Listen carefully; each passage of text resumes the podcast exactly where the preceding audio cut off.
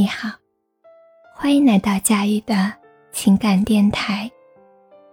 这里是一个有温度的疗伤树洞，你所有的心事都可以对我说。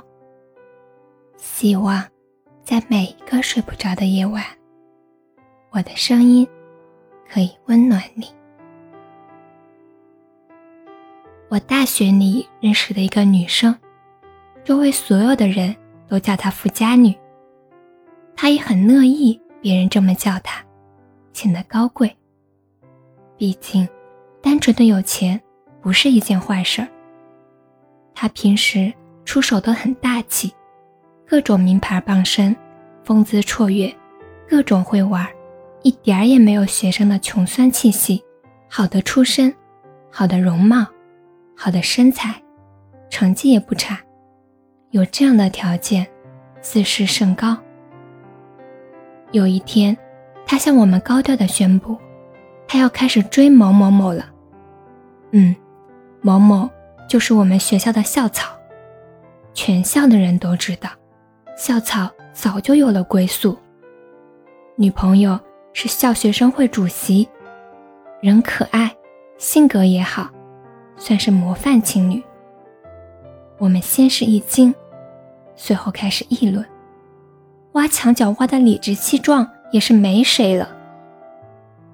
后来，富家女开始了自己高调的求爱之旅。我以为，现实一定会给她重重的两耳光，打得她晕头转向。因为，男孩和女孩是青梅竹马，期间走过的风风雨雨，天知道他们经历了什么，多年的感情。